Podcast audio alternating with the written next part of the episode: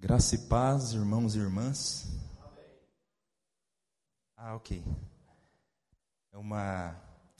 Aí, nosso querido diácono Alan já trouxe água. É uma alegria poder falar com vocês nessa tarde, poder compartilhar a palavra de Deus. Né? Graça e paz àqueles que estão nos assistindo em casa também. Eu queria convidá-los a, a encontrar em suas Bíblias a 1 Tessalonicenses, no capítulo 4. E eu vou fazer a leitura a partir do versículo 13. 1 Tessalonicenses, capítulo 4, a partir do versículo 13. Nós vamos falar um pouco nessa tarde sobre o tema Além do Medo da Morte. Vamos falar um pouco a respeito desse tema com base nesse trecho da Escritura. 1 Tessalonicenses, capítulo 13. Eu vou ler até o final desse capítulo aqui para a gente orar e pedir a bênção de Deus.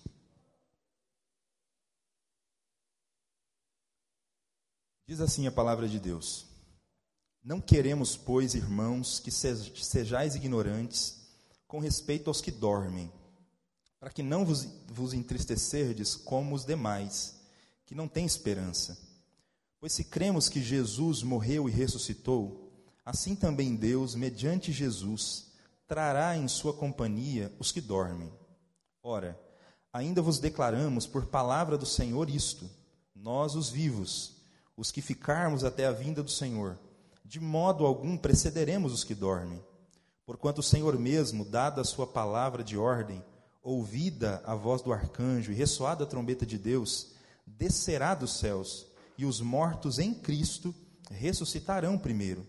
Depois nós, os vivos, os que ficarmos seremos arrebatados juntamente com eles entre nuvens para o encontro do Senhor nos ares, e assim estaremos para sempre com o Senhor. Consolai-vos, pois, uns aos outros com essas palavras. Amém? Vamos orar? Pedir a bênção de Deus para, essa reflexão. Deus, nós te glorificamos, nós te exaltamos porque o Senhor nos dá esse privilégio de nos reunirmos hoje como igreja para celebrar o teu glorioso nome. É, o Senhor nos dá o privilégio de nos reunirmos aqui com alguns irmãos, com aqueles que estão em casa acompanhando essa transmissão. E a gente está reunido agora, Deus, em torno da tua palavra. Tua palavra foi lida, o teu evangelho foi lido, Deus. E o nosso desejo nesse momento é que o Senhor fale ao nosso coração por meio do teu evangelho, Pai. Usa a tua palavra para ministrar a nós. Usa a tua palavra para nos trazer encorajamento, conforto. É no nome de Cristo que nós oramos e te agradecemos. Amém. Amém. Amém. Graças a Deus. É, graças a Deus. Bom, é, vocês fizeram uma surpresa para mim hoje, viu? Eu fui convidado para uma transmissão online. Me disseram que não teria ninguém na igreja. Agora vai ser mais difícil falar o que eu tinha planejado para falar. Para falar para a câmera estava mais fácil. Seria mais fácil. Mas, enfim, antes de, de começar a, a pregação, eu gostaria muito de é, comunicar, né, vocês, comunicar aqueles irmãos que não estão aqui, mas que estão em casa, né, da nossa é, decisão de mudar de cidade. Né? Acho que a grande maioria já deve saber, é, desde desde o início do mês de março. Nós estamos morando na cidade de Campinas, né? Logo depois do falecimento da Daiane, nós entendemos que seria melhor, né, por conta da família estar em Campinas, né, os meus pais, meu irmão, né, com os sobrinhos que são bem próximos das meninas, enfim, tios, tias. Então entendemos que seria melhor ah, nos mudarmos para lá. E pela graça de Deus, já há quase dois meses, né, nós já estamos lá em Campinas. Deus tem nos abençoado, né? Graças a Deus, a adaptação tem sido muito boa, né? Principalmente para as, para as meninas, e a gente louva a Deus por isso. Mas um dos efeitos colaterais dessa decisão é o fato de a gente acabar tendo também que fazer a mudança de igreja, né? Então, é, nós estaremos é, é, iniciando, né? Começando a congregar uma igreja ali na cidade de Campinas, na igreja do Jardim, é, do Jardim Aeroporto. E que para nós é, vai ser uma benção, uma igreja que a gente já conhece também ali em Campinas. Né? Meus pais congregam nessa igreja já há um tempo, mas a gente tem que se despedir dessa igreja amada, que é a igreja de Santana. Né? Eu sou muito grato a Deus pelo tempo que eu pude congregar com os irmãos aqui em Santana. Desde a nossa primeira passagem aqui, né? Eu acho que aqueles que estão há mais tempo aqui em Santana devem se lembrar de quando a gente chegou aqui em 2008. Né? Eu fazia um ano que eu tinha saído do seminário, eu recebi o convite para voltar para São Paulo e a diretoria na época me mandou para cá como missionário, né, para Santana. Cheguei solteiro aqui ainda, né? Fiquei dois meses solteiro, solteiro apenas. E aí depois voltamos lá para São José do Rio Preto para trazer a Daiane com a gente, né? E aí vocês nos receberam muito bem aqui, né? É, no início da nossa da nossa caminhada, né? Foram um ano e sete meses nessa primeira passagem. Ah, por algumas circunstâncias tivemos que ir para Vila Maria. Ficamos sete anos na Vila Maria, mas em 2016 Deus nos nos trouxe para cá de novo, né? E já estamos aí há pouco mais de cinco anos congregando com os irmãos, né? Entre a primeira e a segunda passagem são sete anos. Então, assim, eu louvo muito a Deus pela vida de todos vocês, louvo muito a Deus pela vida é, de todos os irmãos da Igreja de Santana. De fato, vocês, vocês são né, muito importantes para mim, muito importantes para minha minha família. De fato, aqui a gente encontrou uma, uma família mesmo, aqui a gente fez amigos, né? E eu glorifico muito a Deus pela vida de vocês, né? principalmente nesses últimos meses. Vocês ajudaram demais a gente, assim. 2020, vocês acompanharam, foi um ano bem difícil, bem difícil para a gente, né? desde que a Daiane descobriu o câncer. Mas é, foi muito bom sentir o abraço da igreja e a proximidade de todos vocês durante toda essa durante toda essa caminhada. Né? Uma, se me permitem, né, um, um, um, evento que eu não esqueço, né, que, que, sempre me, me vem à mente, foi quando ela, a Daiane começou a fazer a quimioterapia e perdeu os cabelos, né? A, movimentação que teve aqui na igreja, a maioria das irmãs tirando foto com lenço, né? Para mandar, foi muito importante para ela naquele momento, foi muito importante para a gente. E eu louvo a Deus mesmo, irmãos, por todos vocês, por toda oração, por todo apoio que vocês deram para a gente nesse momento difícil da nossa, da nossa vida, né? principalmente nessa etapa final. De fato, a gente tem uma, uma família aqui e a gente louva a Deus pela vida de, pela vida de, de todos vocês. Vai ser difícil a, a, a despedida, né? pelos vínculos e pela, pela amizade que a gente acabou construindo é, durante todo, todo esse tempo. É, eu louvo a Deus, porque aqui também cresci, né? Tentei me esforçar o máximo possível nesse período que estive aqui, apesar da, de, toda, de toda correria e impossibilidades, às vezes, de estar na igreja, mas procurei me esforçar também para servir da melhor maneira possível no tempo que a gente esteve aqui.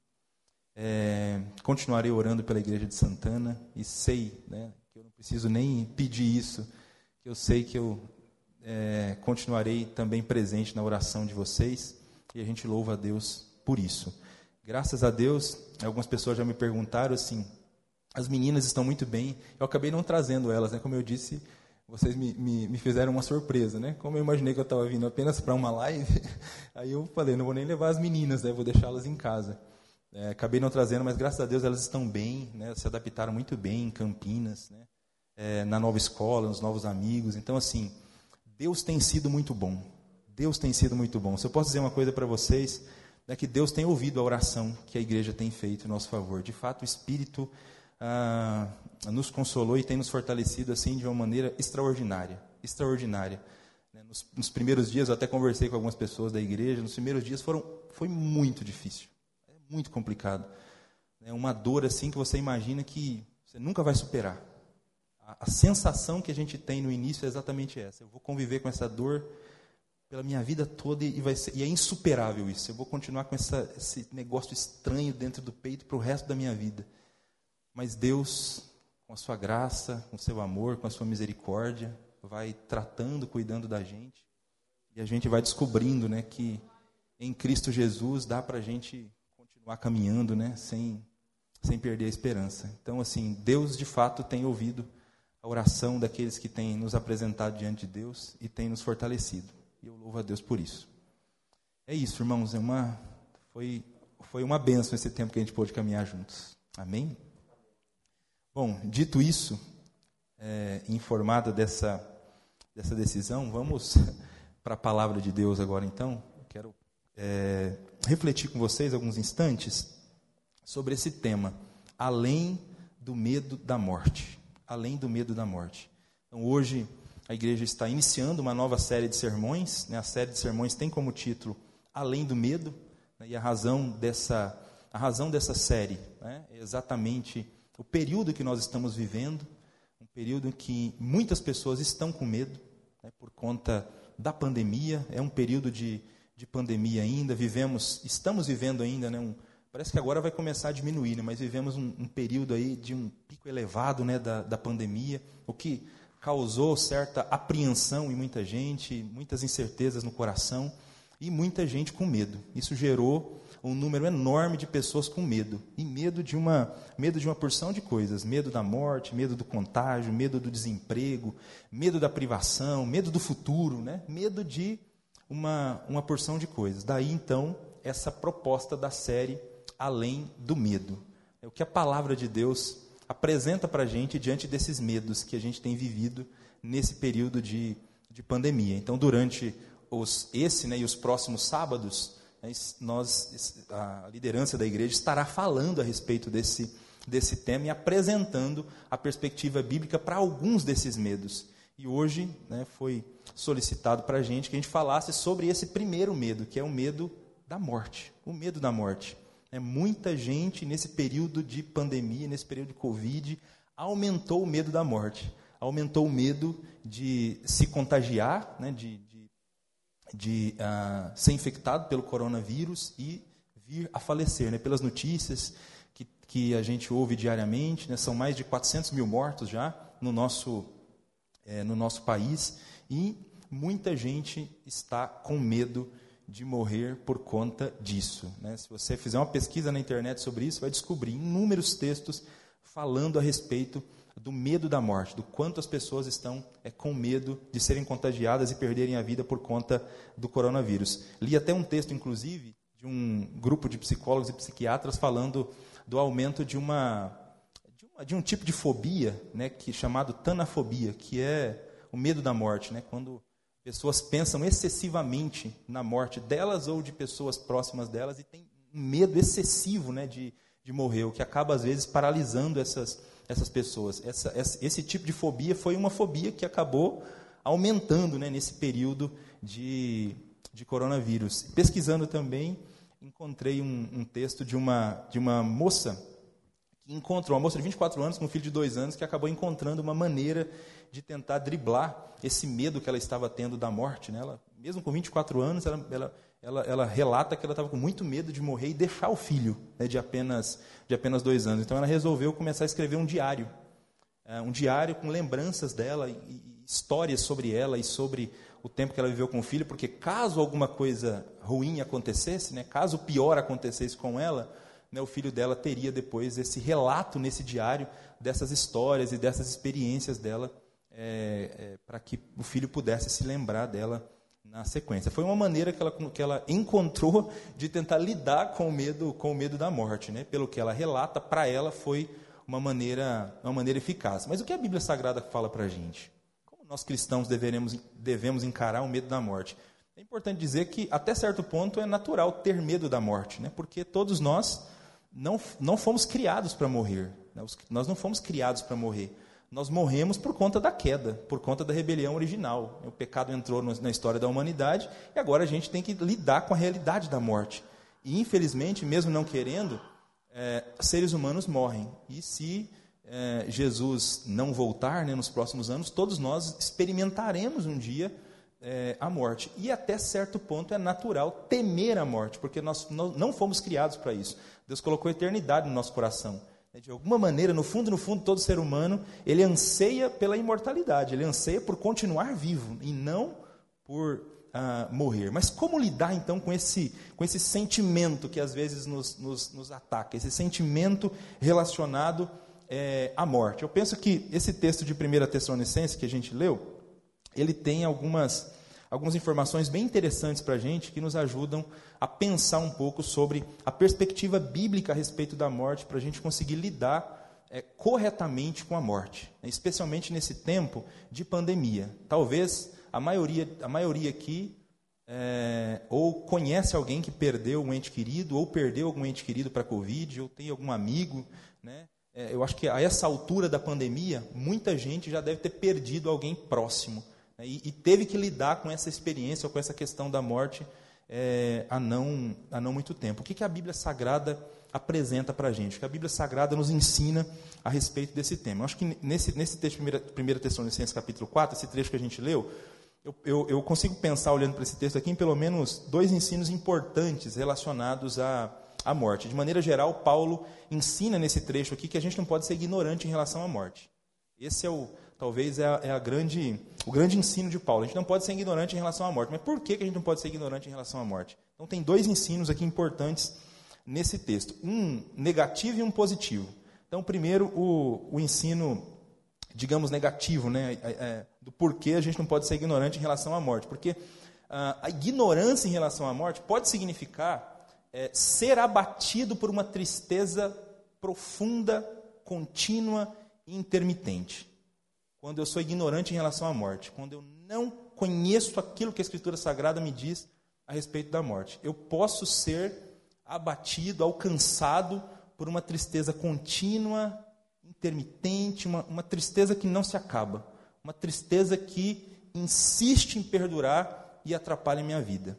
É o que Paulo, Paulo fala sobre isso nesse texto. Se você puder olhar, versículo 13 de 1, Corim, de 1 Tessalonicenses 4, Paulo diz assim: ó, Não queremos, pois, irmãos, que vocês sejam ignorantes com respeito aos que dormem, para não vos entristecerdes, como os demais que não têm esperança. É, Paulo está escrevendo uma carta para uma igreja recém-fundada, recém-plantada. É, se a gente se lembrar lá do livro de Atos, o apóstolo Paulo ele passou por Tessalônica para pregar o evangelho, ele, ele planta essa igreja, mas ele não pode ficar muito tempo ali porque ele é perseguido, né, tem um motim contra ele na cidade. Ele sai corrido de Tessalônica, vai para Bereia, descobrem que ele está em Bereia, ele sai corrido de Bereia também, passa por Atenas e vai parar em Corinto. Quando ele está em Corinto, é, Timóteo e Silas haviam ficado em Tessalônica, e aí eles, eles vêm de Tessalônica e se encontram com Paulo em Corinto e trazem notícia a respeito dessa igreja. Nós estamos falando de aproximadamente uns seis a sete meses depois que a igreja foi plantada. Então é uma igreja nova. Esses cristãos são todos cristãos novos, eles ainda não são, ah, digamos assim, maduros na fé. Eles estão, eles estão na caminhada, apesar de já serem modelo para as outras igrejas. Né? Paulo fala no capítulo 1 que eles são modelo para as igrejas da, da Caia, da Macedônia, né? porque eles conseguiram um progresso na fé significativo mesmo em tão pouco tempo. Mas ainda assim é uma igreja recém-fundada. Então Paulo precisa ah, oferecer várias orientações para eles em, em diversos assuntos. Um deles sobre a morte. Paulo diz: Eu não quero que vocês sejam ignorantes em relação a esse assunto. Eu não quero que vocês sejam ignorantes em relação à morte. E por que, que eu não quero? Para que vocês não, não se entristeçam como quem não tem esperança. Então, essa é, a, essa é a razão que Paulo apresenta. Eu não quero que vocês fiquem tristes em demasia, como quem não tem esperança. Veja, Paulo não está negando aqui que a morte causa tristeza. Que a morte, quando ela quando ela, ela, ela chega né, à, nossa vida, ou à vida de alguém que é, que é próximo de nós, que ela nos causa tristeza. Que ela nos causa é, dores profundas na alma. Ela, ela faz isso mesmo. Porque, como eu já disse, nós não fomos criados para a morte. Né? A própria Bíblia Sagrada, o Salmo 116, o verso 15, diz o seguinte: O Senhor vê com pesar a morte dos seus fiéis. Algumas versões bíblicas dizem assim: Preciosa é a vista do Senhor a morte dos seus santos. Isso fez com que muita gente interpretasse esse texto por muito tempo como se Deus ficasse feliz quando um, um cristão morresse, né? Mas na verdade, é, essa não é a ideia do texto, não é, não é a ideia de que Deus fica feliz quando um servo dele morre. Na verdade, a ideia de preciosa ali, até nessa outra tradução, é no sentido de ser muito custoso para Deus ver um servo dele morrer. Por isso que essa tradução, é, essa tradução da NVI, talvez seja até, até mais assertiva nesse texto aqui. O Senhor vê com pesar a morte dos, a morte dos seus fiéis. Né? Porque custa muito para Deus ver um servo dele morrer. Ele não nos criou para a morte. Ele não nos criou para morrer. A morte é fruto da rebelião, a morte é fruto da queda. Por isso que os seres humanos experimentam a morte. Então, para Deus é muito custoso ver um servo dele morrer. E para os próprios seres humanos também é custoso. Quem, quem passa pela experiência da morte vai passar por essa experiência de sentir tristeza, de ser abatido, de ser angustiado. Então, Paulo não nega isso. Ele não nega que a gente vai ficar triste. Que, como seres humanos, nós vamos derramar lágrimas. Né? Nós, nós ficaremos angustiados. Mas o, o ensino dele, ele está escrevendo esse texto para que a, aqueles que estão recebendo a carta não fiquem angustiados acima, acima do, do, do, do normal. Né? Não, não, não sofram um tipo de angústia sem esperança. Essa é a, é, a, é a, fala do Paulo. Não quero que vocês se entristeçam como quem não tem esperança. Como quem não tem esperança. Para o mundo grego da época, né, para o mundo pagão da época, é, a experiência da morte era uma experiência extremamente traumática, né, porque eles eram desprovidos de qualquer tipo de, de esperança. Né? Alguns autores falam que para os pagãos era sombrio e ameaçador pensar sobre a morte, exatamente porque eles não tinham a, a esperança, né? eram ignorantes em relação, em relação à, à morte e não tinham esperança que os cristãos que os cristãos possuem. Mas Paulo sabe que os cristãos têm motivos para ter esperança e que não precisam se entristecer além do necessário. Por isso ele diz: Eu quero que vocês se entristeçam, mas não como quem não tem esperança. Ele usa aqui, e aí é importante, o verbo entristecer, que aparece aqui nesse texto de 1 Tessalonicenses 4,13, é um verbo que ele foi, ele foi colocado aqui por Paulo, conjugado aqui por Paulo, num tempo na língua grega chamado presente, que dá a ideia de ação contínua, ação ação é, é, continuada, né, indefinida. Então, o que Paulo está dizendo assim: eu não quero que vocês se entristeçam ininterruptamente. Eu não quero que vocês sofram uma tristeza que nunca vai se acabar, uma tristeza que vocês nunca vão conseguir, nunca vão conseguir superar. Essa é a ideia do verbo que Paulo usa aqui nesse texto. Então, ele não nega que entristecer-se é, é, é normal, entristecer-se faz parte de enfrentar o luto, de enfrentar a morte. Mas ele está pedindo para os cristãos, está ensinando os cristãos a respeito da morte, não quer que eles sejam ignorantes, para que essa tristeza não seja uma tristeza que insiste em continuar por muito tempo e insiste em não abandonar a pessoa nunca. Essa é a ideia da palavra que Paulo usa aqui nesse texto. Então, ficar triste com a morte é, é natural, é, mas é, o desafio que a gente tem como, como cristão, como servo de Deus, que conhece o que a Bíblia Sagrada fala sobre a morte, é não ficar triste de maneira indefinida ficar triste de maneira contínua, a ponto de paralisar a vida, a ponto de não conseguir viver mais e de não enxergar mais nenhuma perspectiva. É lógico que as pessoas lidam com a morte, com o luto de maneira diferente. Né? Talvez algumas pessoas vão ficar tristes mais tempo do que outras, né?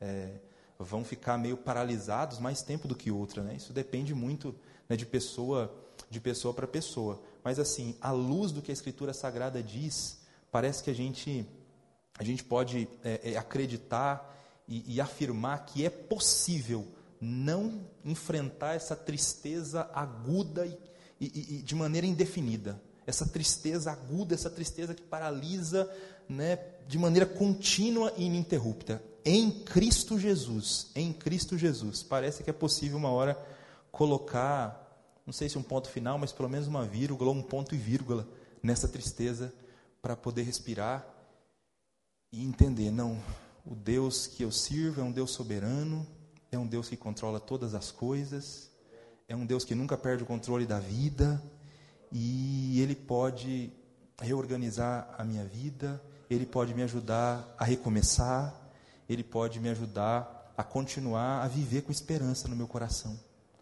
Parece que, olhando para esse texto, a gente tem essa, essa verdade da Escritura Sagrada.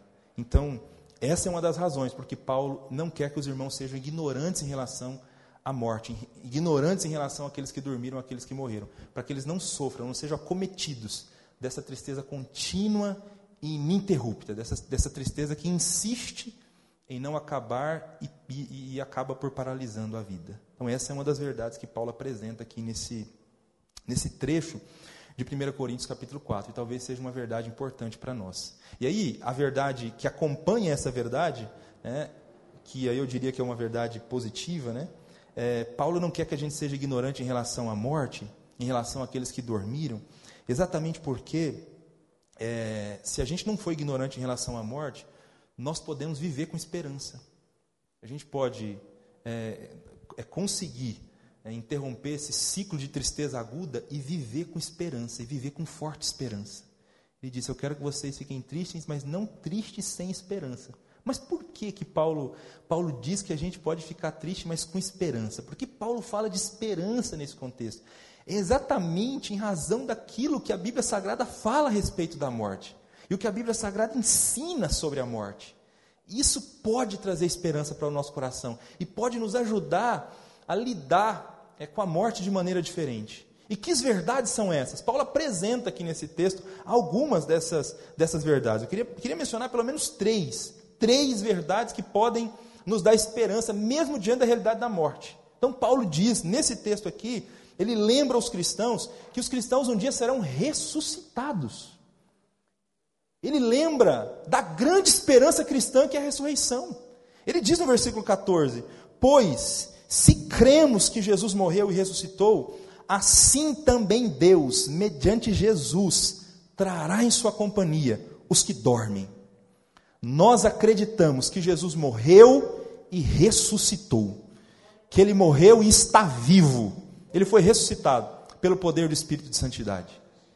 E esse mesmo poder que ressuscitou Jesus dentre os mortos e o fez primícia dos que, do, dos que dormem, esse mesmo poder também ressuscitará todos aqueles que dormiram em Cristo. Todos esses um dia ouvirão a voz de Jesus e serão acordados da sepultura e voltarão a viver. Nós acreditamos nisso, irmãos. Nós temos a esperança da ressurreição. Um dia, aqueles que morreram, aqueles que dormiram serão acordados.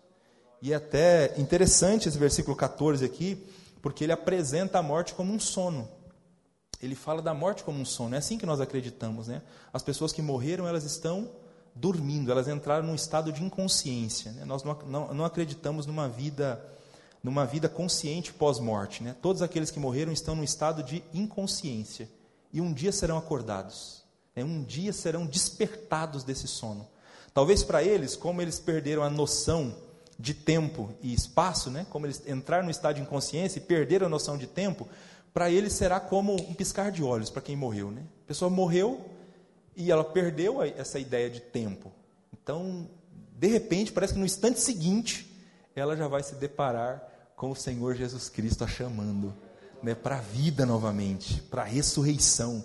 Então nós acreditamos. Por que, que Paulo fala? Eu não quero que vocês sejam ignorantes, para que não se entristeçam como quem não tem esperança. Porque nós temos esperança da ressurreição dos mortos o mesmo, o mesmo Espírito que ressuscitou Jesus dentre os mortos, esse mesmo poder também há de ressuscitar todos aqueles que dormiram em Cristo. E essa é a nossa grande esperança. A gente caminha com essa esperança no nosso coração.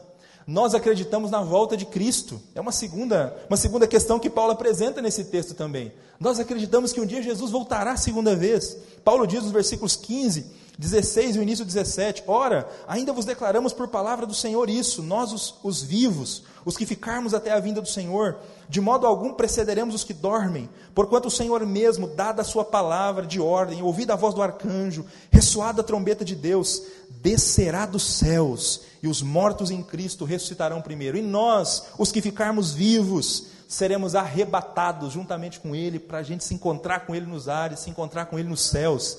Paulo está dizendo: um dia Jesus Cristo voltará. Um dia, os que, estiveram, os que estiverem vivos aqui por essa ocasião, ouvirão a trombeta tocar, e Jesus Cristo aparecendo no céu com poder e muita glória. Esse mesmo Jesus que veio para inaugurar o, o, o reino de Deus e que consumou a obra da, da salvação, ele vem para trazer em plenitude aquilo que ele iniciou. Nós acreditamos nisso, irmãos. Um dia ele vem para, aí sim, definitivamente, de, devolver o reino a seu Pai, vencer o último inimigo, o último inimigo que está com seus dias contados, que é exatamente a morte. Um dia Jesus Cristo fará isso.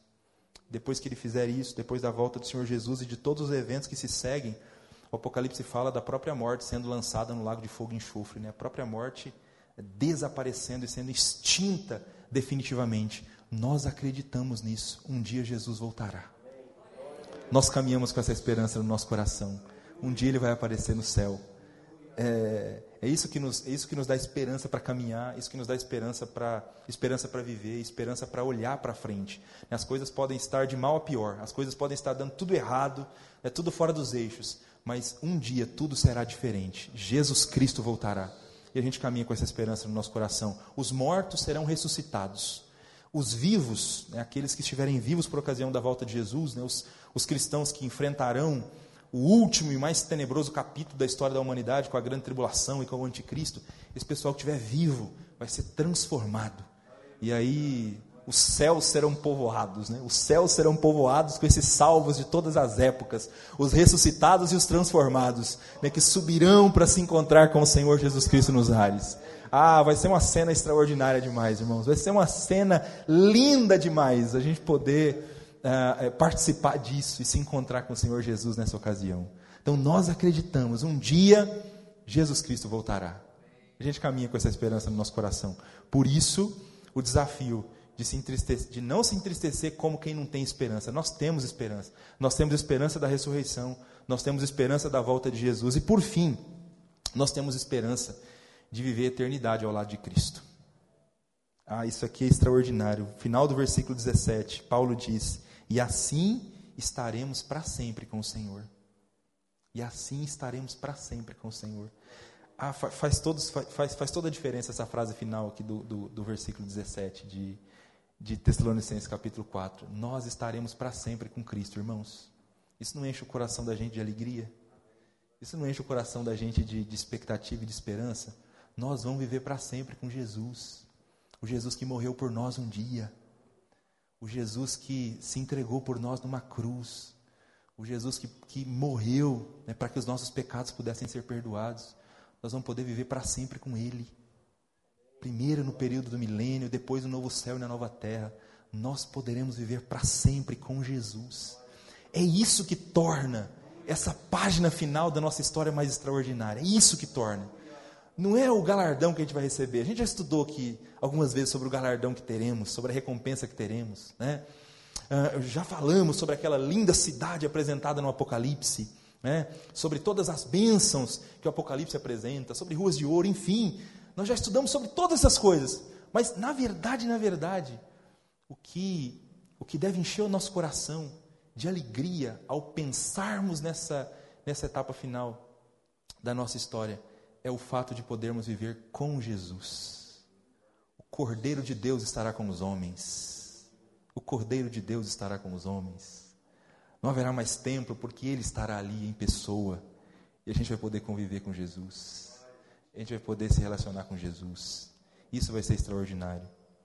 Nesse período é, mais difícil e complicado que a gente experimentou nesses, nesses últimos meses, é, teve uma música que eu ouvi bastante, assim, que me trouxe muita paz no coração sempre que eu ouvi essa, essa canção. Né? Às vezes eu passava horas ouvindo essa música, várias vezes, né? repetidamente. Né? Talvez vocês conheçam uma música, é, não vou cantar ela aqui, mas é o, é, calma, calma, não se preocupe, tenha calma. Né? E aí tem um trechinho dela que diz assim: é, lá no céu um dia tudo se encaixa e o que hoje te inquieta não vai mais te preocupar. E aí segue. Esse trechinho, lá no céu, um dia tudo se encaixa. Ah, esse trecho, Deus ministrou muito no meu coração por meio desse trechinho. Lá no céu, tudo vai se encaixar. Na eternidade, tudo vai estar no seu, nos seus devidos lugares. E eu aguardo com expectativa esse dia chegar, irmãos o dia que nós estaremos com Jesus para sempre na eternidade e a gente vai poder conviver é, e se relacionar com o Senhor Jesus Cristo. Então, por que não ter tristeza sem esperança? Porque um dia a gente vai estar com Jesus e isso tem que encher o nosso coração de esperança e de alegria. Então, nós cremos na ressurreição, nós cremos que Jesus voltará e nós cremos que viveremos para sempre com o Senhor Jesus Cristo. Então, diante disso, que a gente que a gente tem esperança. Eu acho que esse é o, Isso é o, é, é, é o segredo que, a, que esse texto da palavra de Deus, são os ensinos que a palavra de Deus apresenta para a gente, para a gente conseguir viver além do medo da morte. Além do medo da morte. Aí eu queria caminhar então para o final, para a gente orar a Deus, para a gente buscar a Deus nesse momento. Eu queria ler o último versículo então do capítulo 4. O último versículo, versículo 18.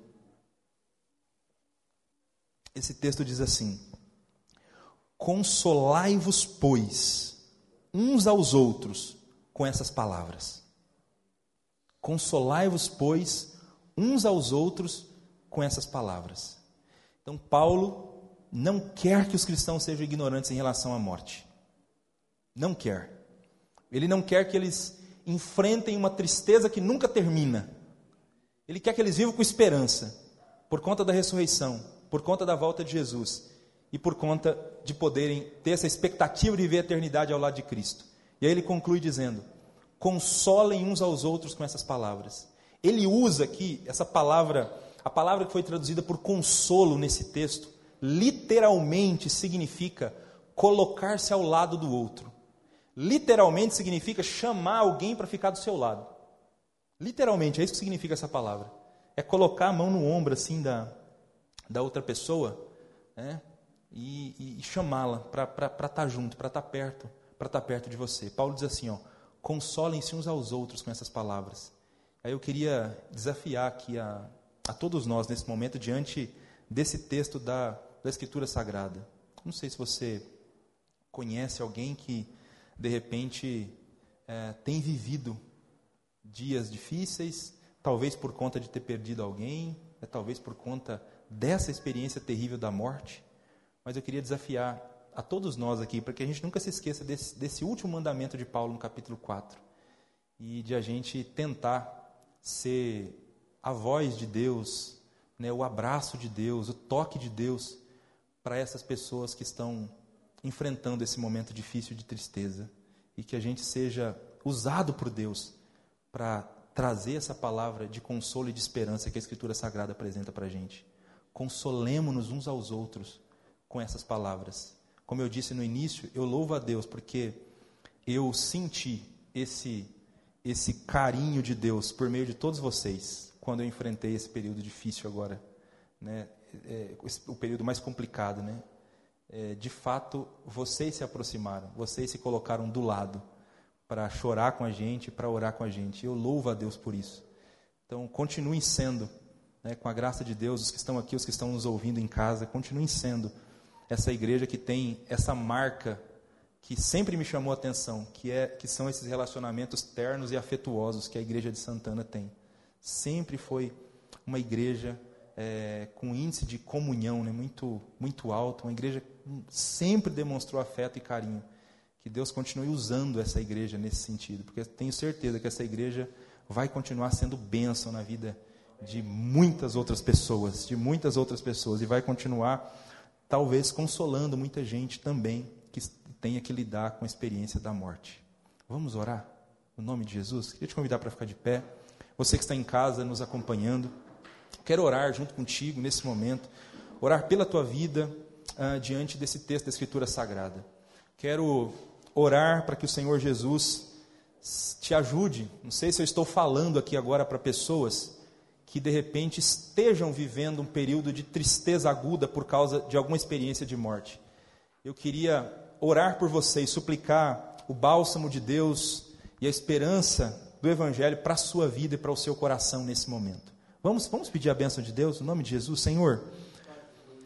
Glórias e honras nós damos ao teu nome, Deus. Tu és um Deus que é digno de ser adorado, de ser glorificado de ser engrandecido, meu Deus. Nós acreditamos em Ti, Senhor. Nós acreditamos que o Senhor é um Deus que nunca perde o controle da história. Nunca perde o controle da história, Deus. Às vezes a gente não sabe entender corretamente os teus caminhos. Os teus juízos são inescrutáveis, Deus. Os seus caminhos nem sempre são tão facilmente decifráveis por nós. Aliás, na maioria das vezes a gente não consegue entender, Deus. Mas ainda assim o Senhor continua sendo soberano, tendo autoridade suprema e governo absoluto sobre todas as coisas. Nós acreditamos nisso, Deus. E por isso, mesmo diante da, da experiência difícil da morte, a gente continua confiando no Senhor e caminhando com esperança no nosso coração, meu Pai. Eu quero orar e apresentar diante de Ti, Jesus, nessa hora, aquele, aquelas pessoas que de repente estão nos ouvindo agora, estão experimentando essa ansiedade excessiva por conta da morte, ou porque perdeu alguém querido, ou porque de fato está com medo dessa experiência.